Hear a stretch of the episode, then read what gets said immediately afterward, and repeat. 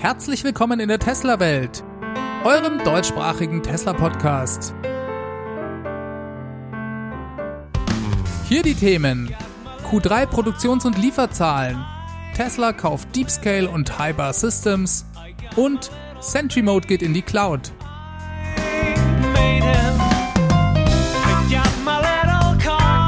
Mein Name ist David und dies ist die 85. Folge.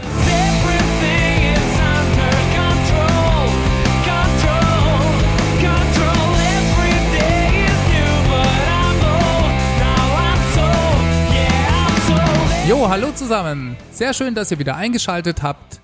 Wie immer schauen wir uns zusammen die News der Woche bei Tesla an. Freut euch auf eine halbe Stunde geballte Info. Wir fangen mit den Quartalszahlen an, deren Veröffentlichung es ja letzte Woche leider nicht mehr ganz in die Tesla-Welt-Folge geschafft hat.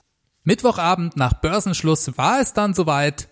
Tesla rückte mit den Zahlen raus und es war mal wieder ein Rekordquartal für Tesla.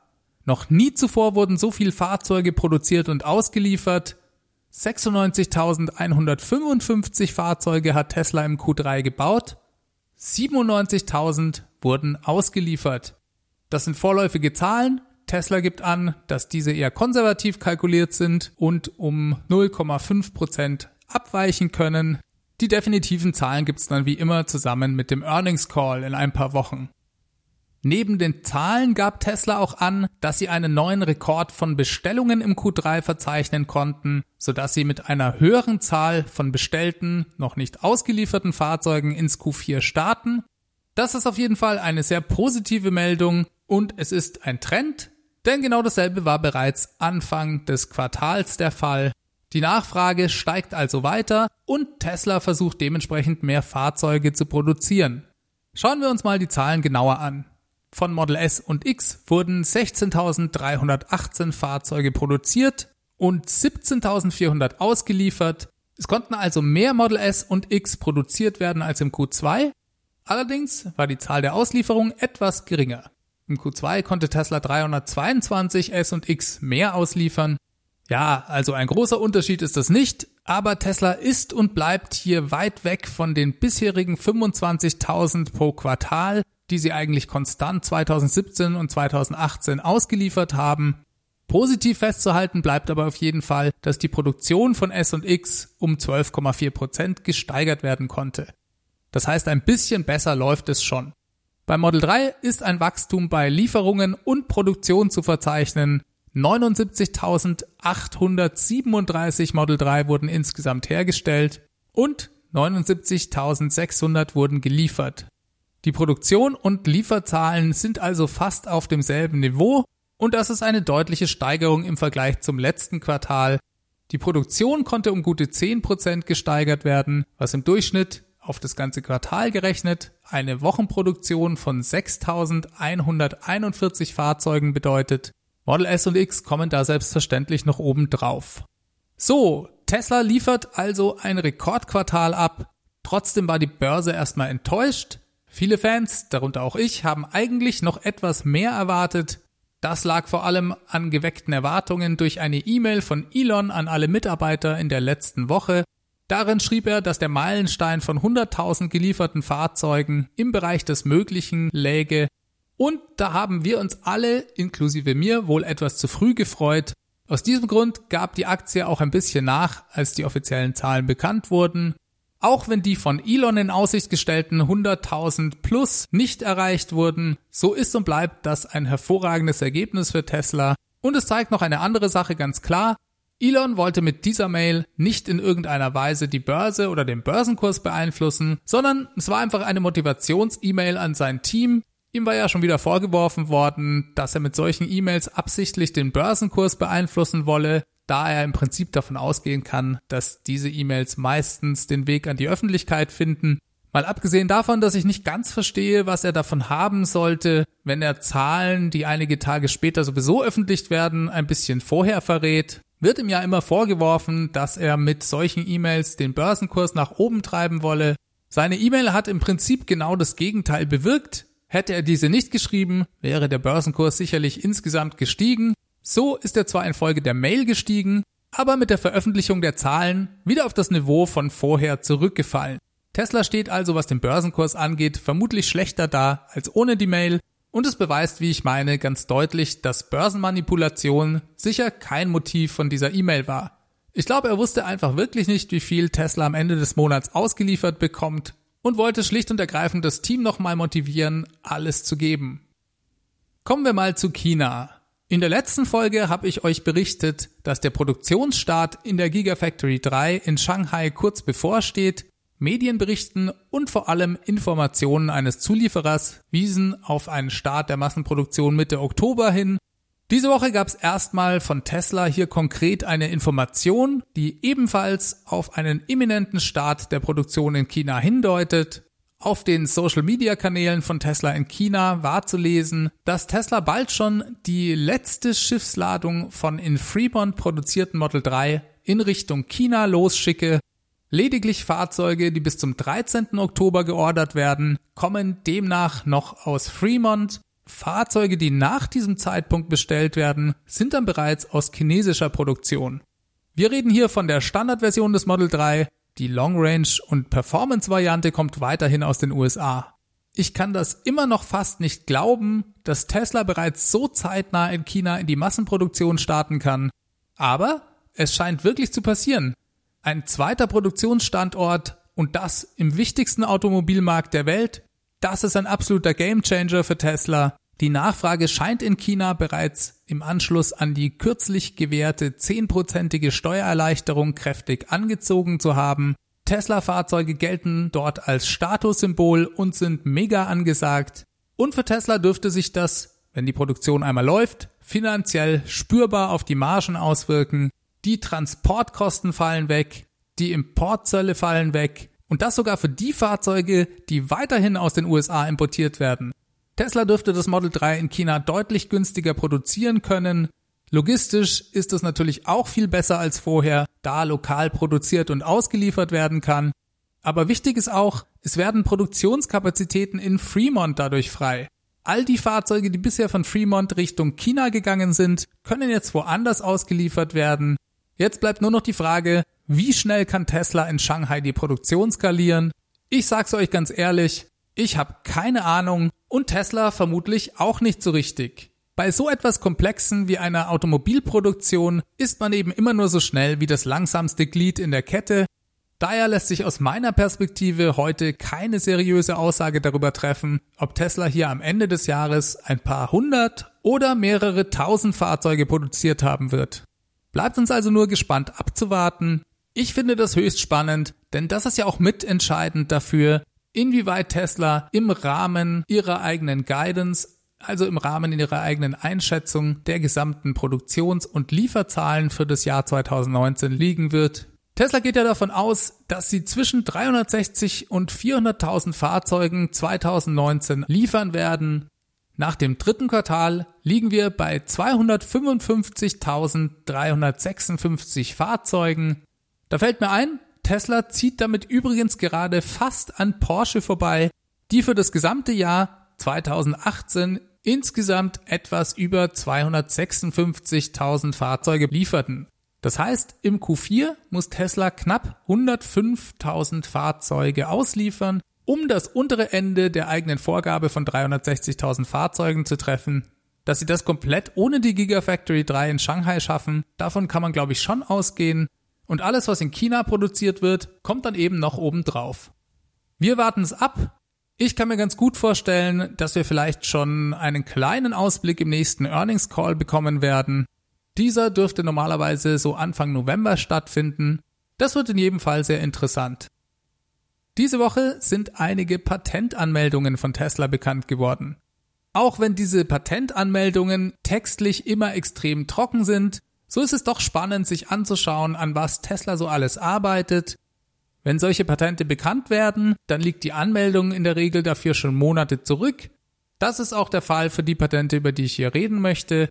Beim ersten geht es um eine Temperaturregelung in den Autositzen, Tesla stellt ja, soweit ich weiß, seine Autositze zumindest fürs Model 3 komplett selbst her. Und Tesla hat hier ein neues Verfahren angemeldet, das das Kühlen und das Beheizen der Sitze effizienter machen soll. Die Sitzheizung funktioniert ja eigentlich sehr gut. Zumindest ist mir nichts anderweitiges bekannt. Allerdings gab es bisher nur sehr wenige Fahrzeuge, die auch eine Art Belüftung der Sitze zur Kühlung hatten. Das hat Tesla nur zeitweise für die Performance-Modelle bei Model X und ich meine auch bei Model S angeboten. Diese Option war aber zeitweise auch wieder eingestellt worden. Ich habe mir auch sagen lassen, dass die Belüftung der Sitze nicht besonders toll funktioniert haben soll. Ich muss zugeben, ich habe das selber noch nie ausprobiert. Jetzt habe ich euch gerade erzählt, dass Tesla seine Sitze selber herstellt. Ich meine aber, dass dies nicht für die Heizung und für dieses Belüftungssystem gilt. Das wird meines Erachtens dazu gekauft und darüber schreibt Tesla auch in dem Patent, dass sie da bisher mit den verwendeten Sitzheizungen und Kühlsystemen nicht besonders happy waren. Diese benötigten besonders viel Platz. Die Sitze werden dadurch eventuell auch dicker und meistens ist so eine Sitzheizung auch nicht besonders effizient, weil auch Teile des Sitzes beheizt werden, die eigentlich gar nicht beheizt werden müssten und die Wärme sich erst durch mehrere Schichten von Material den Weg bahnen muss. Das ist selbstverständlich auch nicht besonders effizient und Tesla hat ja ein System entwickelt, welches auf drei Schichten basiert, durch die zum Teil Flüssigkeiten mit Hilfe einer Pumpe fließen sollen und durch dieses effizientere System soll vor allem auch der Stromverbrauch positiv beeinflusst werden. Ich kann mir das bestens vorstellen, dass es für Tesla Sinn macht, da ein eigenes System zu entwickeln. Tesla gilt ja ohnehin schon als Hersteller mit dem effizientesten Antrieb im Fahrzeug aber im Elektroauto zählt jedes bisschen Strom. Das wirkt sich sofort auf die Reichweite aus. Und wenn man irgendwo im System Strom sparen kann, dann ist das natürlich lohnenswert. Die Standardsitzheizung oder auch ein Belüftungssystem von der Stange, die vermutlich auch eigentlich für Verbrennungsfahrzeuge konzipiert wurden, sind sicher nicht bis aufs letzte auf Stromeffizienz optimiert. Ich glaube, das kann man sich ganz gut vorstellen. Daher erscheint es also nur konsequent, dass Tesla hier was eigenes entwickelt. Ein weiteres Patent, das ebenfalls in Richtung Effizienz und Einsparen von Strom geht, ist ein neues Servolenkungssystem, das neben der Effizienz auch deutlich kompakter sein soll. Das wird durch weniger Komponenten erreicht. Insgesamt sollen gegenüber herkömmlichen hydraulischen Servolenkungen 10% an Energie eingespart werden können. Auch das klingt vielleicht nicht unbedingt nach besonders viel, aber die Summe aller Stromverbraucher im Auto machen eben den Unterschied und ich denke, auch hier setzt Tesla ganz typisch auf die sogenannte vertikale Integration, darauf, dass sie viele Komponenten selbst herstellen. Dadurch sind sie einerseits weniger abhängig von Zulieferern, aber andererseits können sie sich dadurch eben auch einen Wettbewerbsvorteil gegenüber der Konkurrenz erarbeiten. Wenn andere Hersteller ihre Servolenkung von der Stange vom Zulieferer kaufen und diese 10% mehr Energie verbraucht, so wirkt sich das eben direkt auf die Reichweite der Fahrzeuge aus und wenn Tesla viele solcher Komponenten durch Eigenentwicklungen effizienter macht, dann fahren ihre Fahrzeuge eben auch immer ein bisschen weiter als andere, beziehungsweise können günstiger hergestellt werden, weil weniger Batteriekapazität verbaut werden muss. Ich denke, Tesla bringt hier auch den Vorteil mit, dass sie eben kein klassischer Automobilhersteller sind. Dadurch stellen sie alles im Fahrzeug komplett auf den Prüfstand. Vor ein paar Wochen gab es da noch ein weiteres Patent, über das ich im Podcast gar nicht berichtet hatte, da ging es um neuartige magnetische Scheibenwischer, die Tesla entwickelt hat. Diese sollen sich waagrecht über die Windschutzscheibe bewegen und bei Inaktivität komplett im Fahrzeug verschwinden können. Auch hier geht es um Energieeffizienz. Und ja, wie bereits gesagt, zählt bei Elektroautos eben letzten Endes jedes kleinste Watt. Und deshalb ist es spannend, an welchen unterschiedlichen Neuentwicklungen Tesla hier arbeitet. Auch wenn es vielleicht nicht jedes dieser Patente in die Produktion schafft, so bin ich mir sicher, dass Tesla langfristig von solchen Entwicklungen profitieren kann und auch weiterhin Marktführer bleibt, was die Effizienz ihrer Fahrzeuge angeht. Als letztes wollte ich noch über ein Patent für einen aktiv gekühlten Ladestecker bei Tesla sprechen. Es geht hier um einen flüssigkeitsgekühlten Stecker für die Supercharger. Wobei, ob es wirklich die Supercharger sind, das bleibt eigentlich Spekulation. Bisher war ja nur bekannt, dass Tesla für die neue Version 3 der Supercharger eine Flüssigkeitskühlung für die Kabel eingeführt hatte. Von Steckern war eigentlich noch nie die Rede gewesen. Deshalb gab das Bekanntwerden dieses Patents auch gleich Anlass für Überlegungen, ob sich denn da eventuell um Stecker für die angekündigten Megacharger im Zusammenhang mit dem Tesla Semi-Truck handeln könnte. Den entsprechenden Artikel gab es übrigens auf Electrack dazu. In jedem Fall führt wohl die Kühlung dieses Steckers dazu, dass dieser insgesamt kleiner gebaut werden kann. Auch das spart selbstverständlich Kosten und Material. Dann hat Tesla diese Woche ein Startup namens DeepScale gekauft. Es handelt sich um ein kleines, vier Jahre altes Startup, das bei Tesla um die Ecke im Silicon Valley angesiedelt war. DeepScale ist auf neuronale Netze und Deep Learning spezialisiert. Es geht hier vor allem darum, wie ein Computersystem sehen lernen kann mit begrenzter zur Verfügung stehender Rechenleistung. Das passt natürlich bestens und ich denke, ganz wichtig für Tesla ist ja auch, dass sie sich neben der Technologie die Manpower mit einkaufen. Der bisherige CEO von DeepScale namens Forrest Landola gab per Social Media bekannt, dass er ab jetzt im Autopilot-Team bei Tesla arbeite. Er freut sich darauf, mit Zitat einigen der klügsten Köpfe zum Thema Deep Learning und autonomen Fahren zusammenarbeiten zu dürfen. Und nicht nur er arbeitet ab jetzt bei Tesla, sondern auch ein großer Teil der Mitarbeiter, wenn nicht sogar alle, die bisher bei DeepScale gearbeitet haben, sind mit dem Kauf zu Tesla gewechselt. Wie viel Tesla für die Übernahme bezahlt hat, darüber gibt es keine offiziellen Informationen. Eine interessante Akquisition von Tesla also. Wir hoffen, es hilft und wünschen den neuen Teammitgliedern viel Glück bei ihrer Wahnsinnsherausforderung, das autonome Fahren zu lösen. Das war aber nicht der einzige Kauf bei Tesla, der diese Woche bekannt wurde. Tesla hat nämlich still und heimlich auch noch in Kanada zugeschlagen und eine Firma namens Hybar Systems gekauft. Still und heimlich deswegen, weil es eigentlich überhaupt keine Infos zu diesem Kauf gibt, sondern Tesla hat lediglich gegenüber der Canadian Federal Lobby Registration, das scheint eine offizielle Stelle zu sein, ein Dokument offiziell gemacht, das den Firmensitz von Hybar Systems als neuen Tesla-Standort bekannt gibt. Laut dem Blog Electric war dies im Juli noch nicht der Fall, sondern dieser Standort tauchte erst ab 2. Oktober auf was bedeutet, dass Tesla hier in der Zwischenzeit wohl zugeschlagen hat. Die Webseite von Hybar Systems ist auch verschwunden und wurde mit einer einzigen Seite ersetzt, auf der lediglich steht, dass sie von Tesla gekauft wurden. Wenn man sich die archivierten Versionen der Hybar Webseite anschaut, kann man lesen, dass die Kernkompetenz der Firma Produktionsequipment zum Herstellen von Batteriezellen war. Da ist von Dingen zu lesen, wie zum Beispiel von einem High-Speed-System, zum Herstellen von Lithium-Ionen-Batterien. Hm, was will Tesla denn wohl damit anfangen?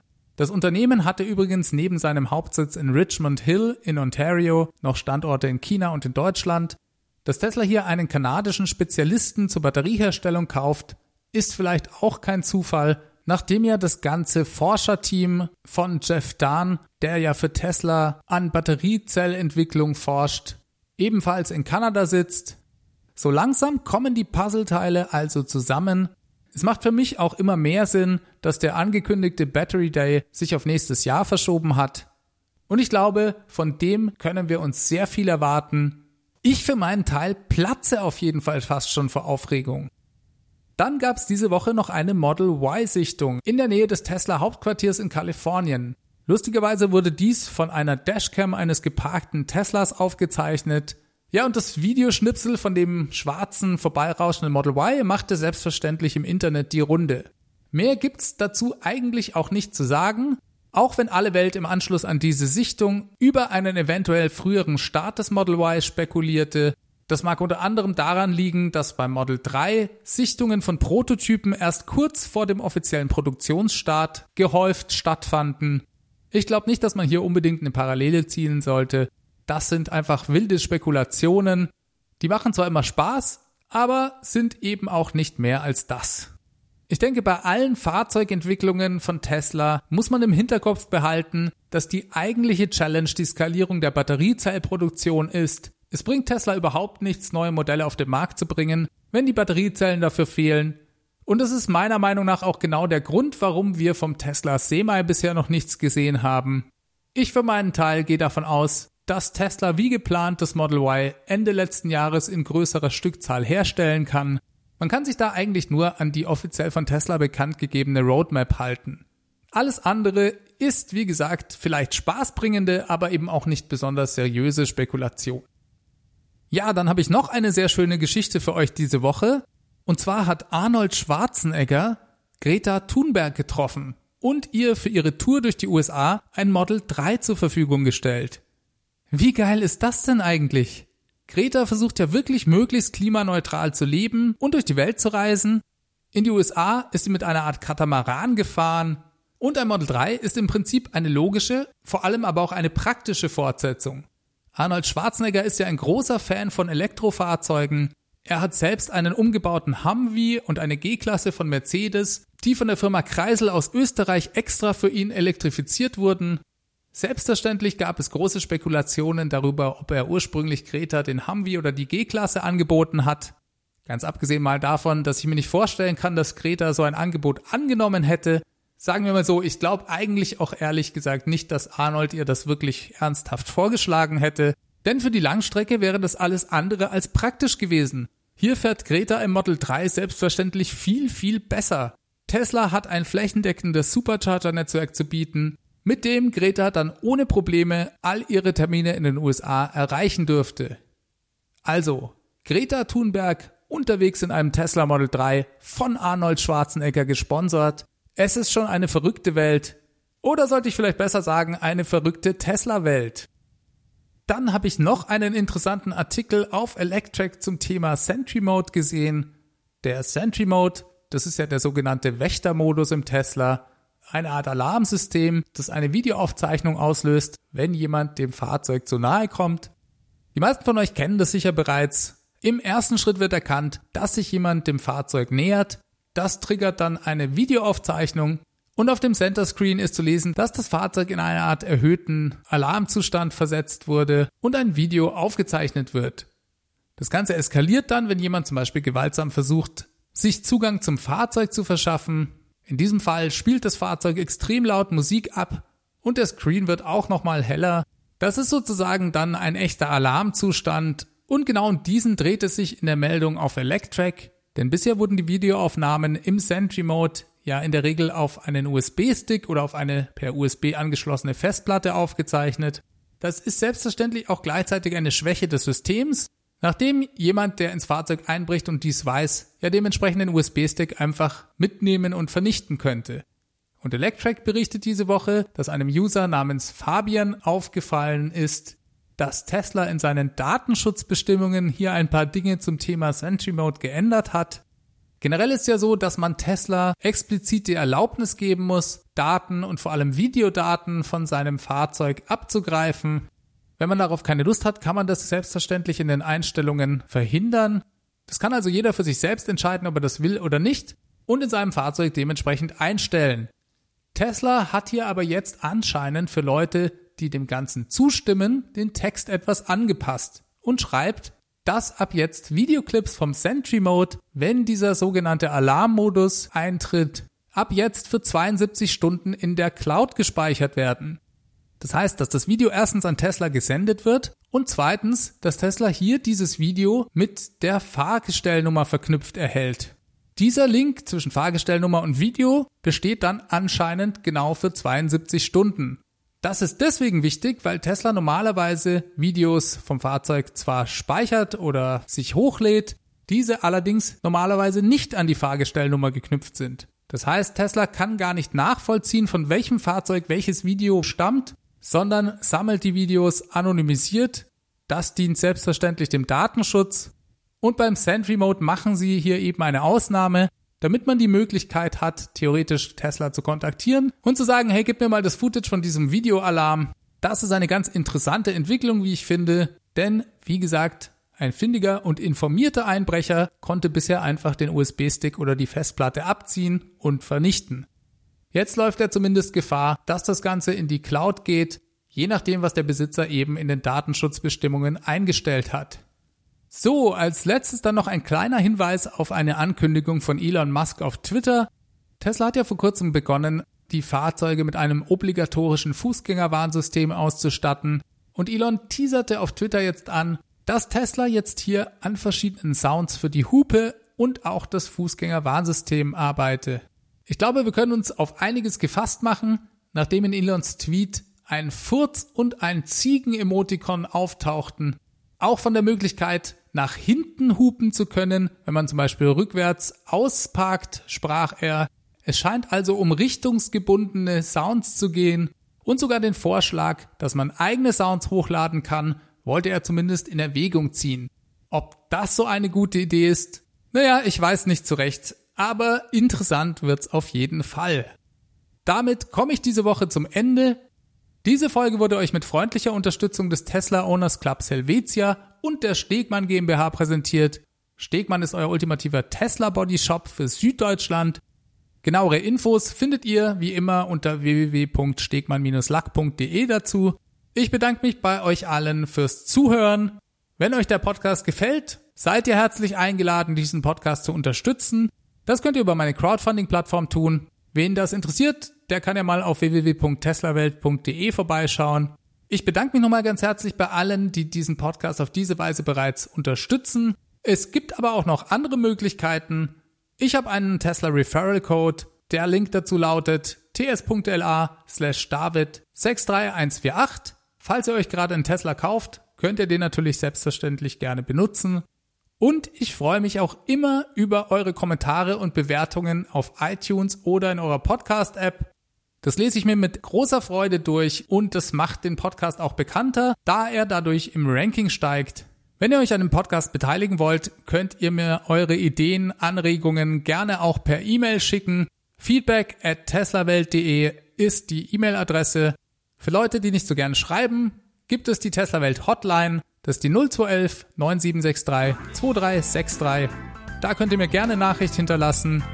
Jo, ansonsten hören wir uns einfach nächsten Mittwoch, würde ich sagen. Ich wünsche euch alles Gute bis dahin. Kommt gut durch die Woche. Macht es gut. Ciao, ciao.